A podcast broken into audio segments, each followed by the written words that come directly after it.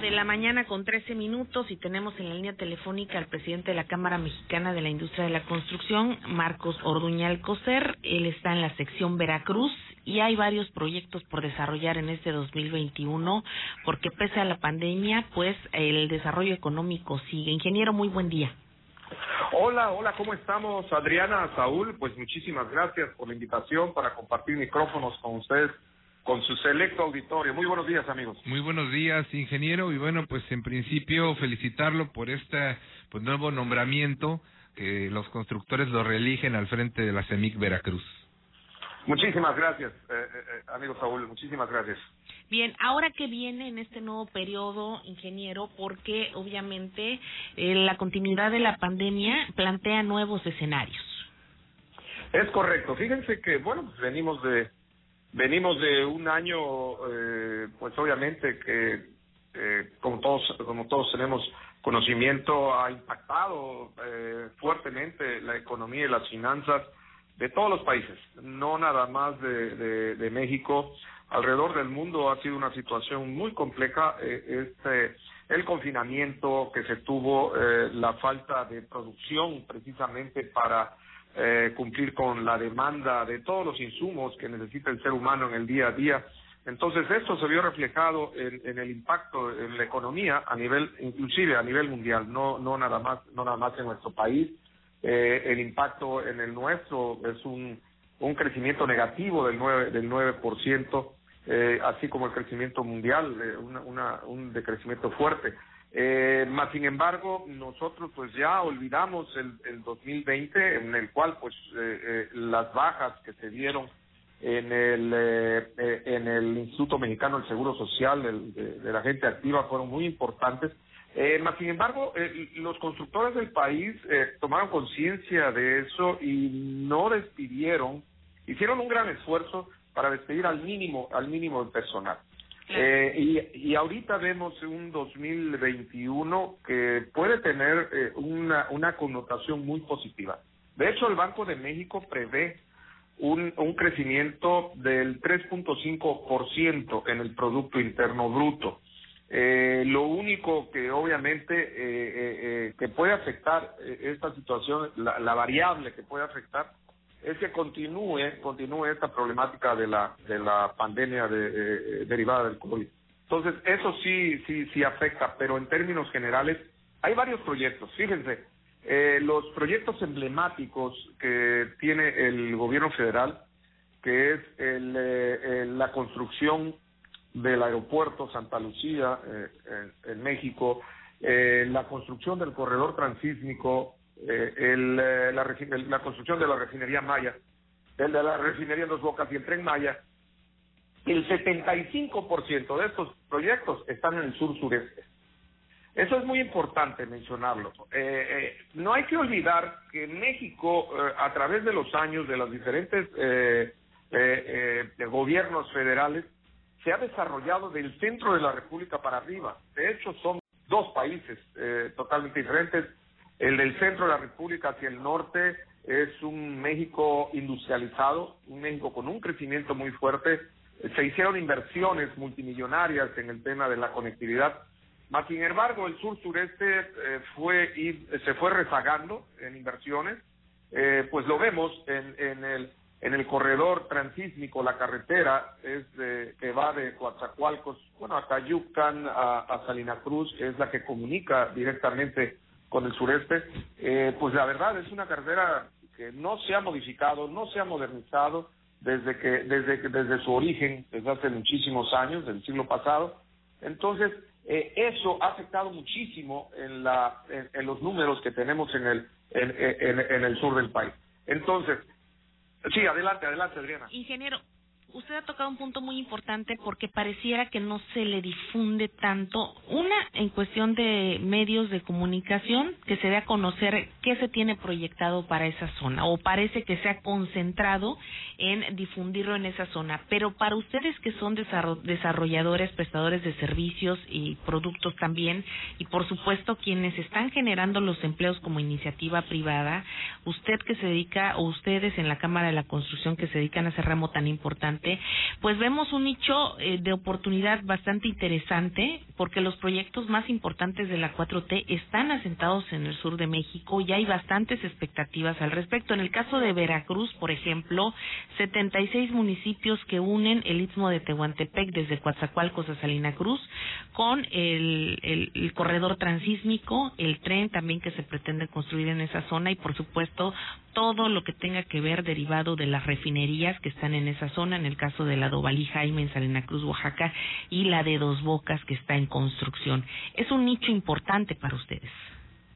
Sí, eh, eh, tienes toda la razón. Dentro de estos tres proyectos eh, específicos, el corredor transísmico, la refinería de Dos Bocas y el tren Maya, son inversiones multimillonarias.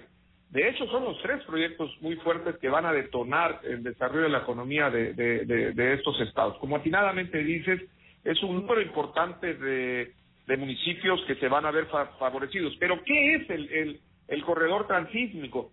A ver, es un proyecto de desarrollo económico y social, y lo cual eh, va a ser más eficiente el enlace entre eh, la costa del Océano Pacífico y la costa del Golfo de México, es decir, entre los puertos de Coatzacoalcos y Salina Cruz.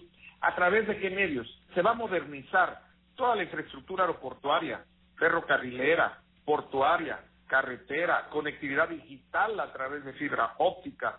Es decir, eh, más de, eh, son 33 municipios favorecidos del estado de Veracruz y 46 del estado de Oaxaca. Eh, ¿Qué es lo que se va a hacer? por ejemplo, la construcción de un ferrocarril de media velocidad de 160 kilómetros, eh, eh son 323 kilómetros, precisamente es una inversión de 15 mil millones de pesos, por decir algo.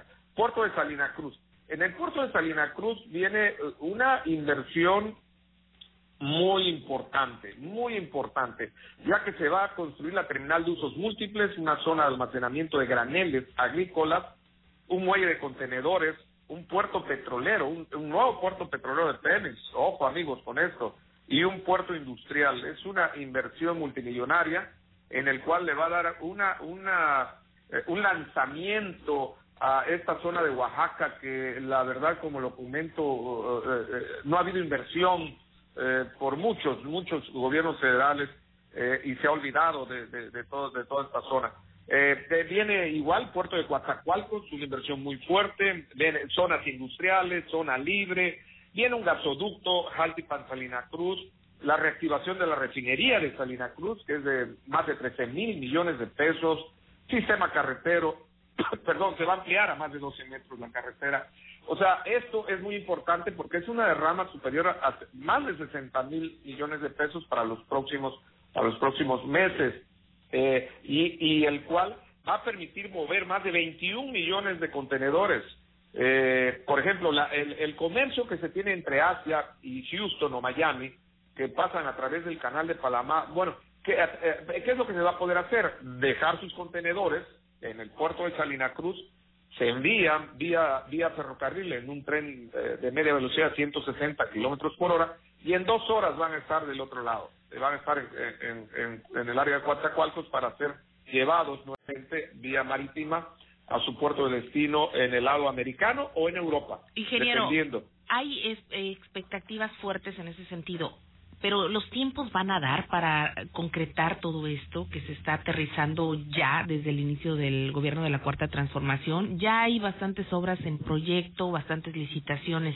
Dará el tiempo para lograr este desarrollo que se requiere en el sur, no nada más de Veracruz o de Oaxaca, sino en todo el sur de México, como que integra estos dos estados, obviamente la entidad veracruzana, pero también Tabasco, Campeche, Yucatán, Chiapas y Quintana Roo, que es en donde se ubican estas economías llamadas emergentes y que son necesariamente o que requieren necesariamente un impulso en beneficio pues de toda la economía del país.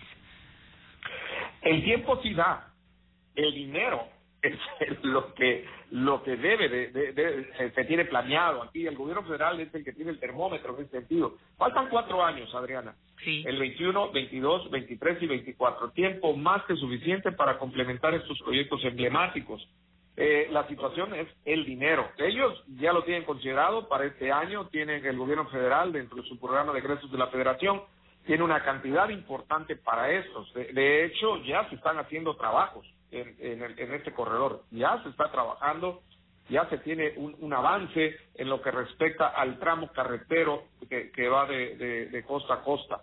Y, eh, por ejemplo, eh, eh, la refinería de, de, Dos Bocas va, va muy rápido. Y, y, y aquí lo importante es que los...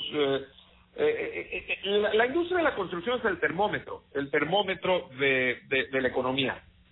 cuando no hay desarrollo de infraestructura, obviamente impacta, porque es un eh, eh, eh, es un ciclo positivo que se va dando, porque una vez que empiezan a darte de alta las personas en el, en el sistema de seguridad social, como es el IMSS y es el Infonavit, y viene obviamente la, la, la, etapa de, de, de, generar más demanda de vivienda. Entonces se va dando una serie de situaciones muy positivas para la economía, la economía del país. Entonces, y lo estamos viendo reflejado, simple y sencillamente. Ahorita el INEGI emitió muchos de, sus eh, eh, análisis que realiza de la economía nacional.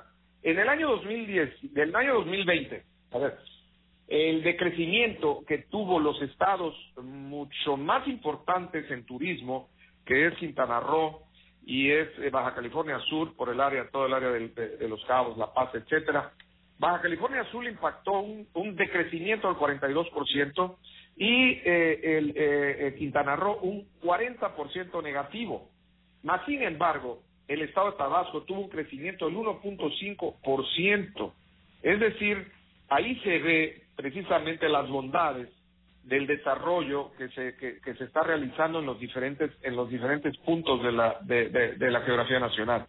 Eh, y esto eh, eh, tiene que, que, empezar ya a dar sus frutos en el 2021 como repito el 2020 fue un año, pues, ya no nos queremos acordar de él, eh, pero el 2021 lo vemos, lo vemos con muy buenos ojos, lo vemos desde el punto de vista de construcción de infraestructura, a eso me refiero, ¿eh? de construcción de infraestructura, que es la que conlleva a tener mucho más derrama, derrama de, de, de, en la economía. Entonces, la refinería se está invirtiendo, se está invirtiendo, es un proyecto de 8.500 millones de dólares, va muy avanzado, eh, y el Tren Maya es un proyecto aproximadamente de 150 mil millones de pesos. Es un, un proyecto donde eh, se va a realizar un, eh, eh un, la construcción de un, tra de un ferrocarril que es por 1.525 kilómetros de recorrido en 15 estaciones y va a conectar pues el tramo de lo que es el, eh, el, la selva, lo que es el Golfo y lo que es la,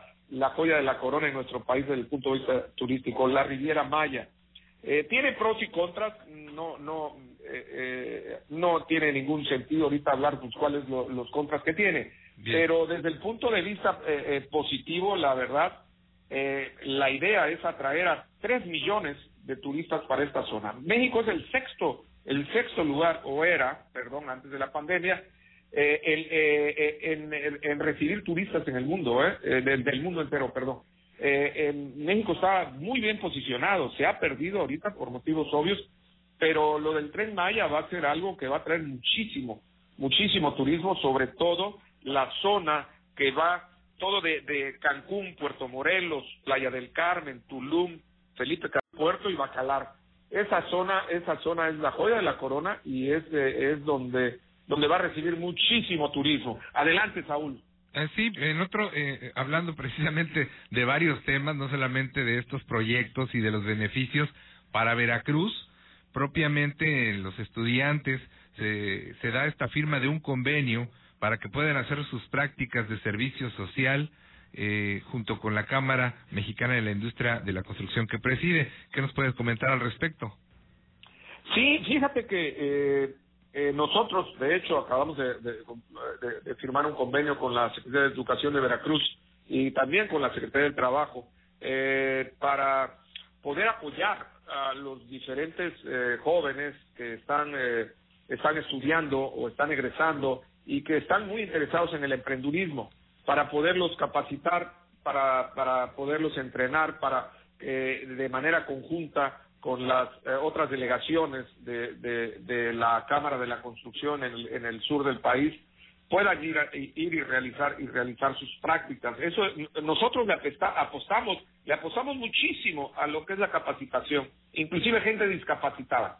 ¿A dónde podrían ponerse en contacto en estos momentos quienes nos están escuchando jóvenes que igual durante la pandemia están haciendo sus estudios o tienen la inquietud de pues aplicarse, sobre todo con el tiempo que pasan y que puedan ponerse en contacto con ustedes. Así es, eh, no tengo ahorita el teléfono de la cámara de la cámara Pero de puede la hacerse vía eh, Vía, eh, pero- vía pla- eh, plataformas digitales, Facebook. Sí, eh, o en eh, inter- sí, la página del internet. CENIC, ¿no? Sí, está en, eh, eh, está eh, en internet, ahí pueden entrar y ahí se les podría dar dar, dar informe.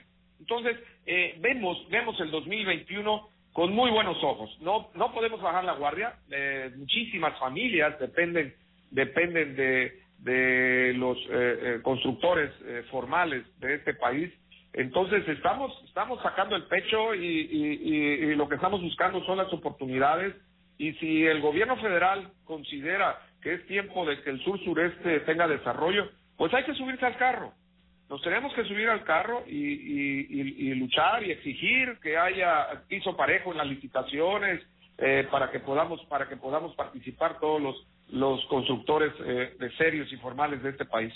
Bien, pues le agradecemos, don Marcos. Está bastante clara y explícita todo lo que es este proyecto para la zona sur-sureste del estado, que además eh, habíamos coincidido en pláticas anteriores, pues ha faltado un poco de detallamiento por parte del gobierno de México para que sepa toda la entidad veracruzana y las entidades que están inmersas realmente qué es eh, lo que detonará el que se concrete en estos próximos cuatro años todos estos eh, estas obras que se están desarrollando en materia energética, en materia de obra pública, en materia de turismo, de educación y por supuesto también en cuestión de eh, el cuidado a las eh, comunidades indígenas, particularmente en el sur del estado donde se están asentadas. Le agradecemos este espacio.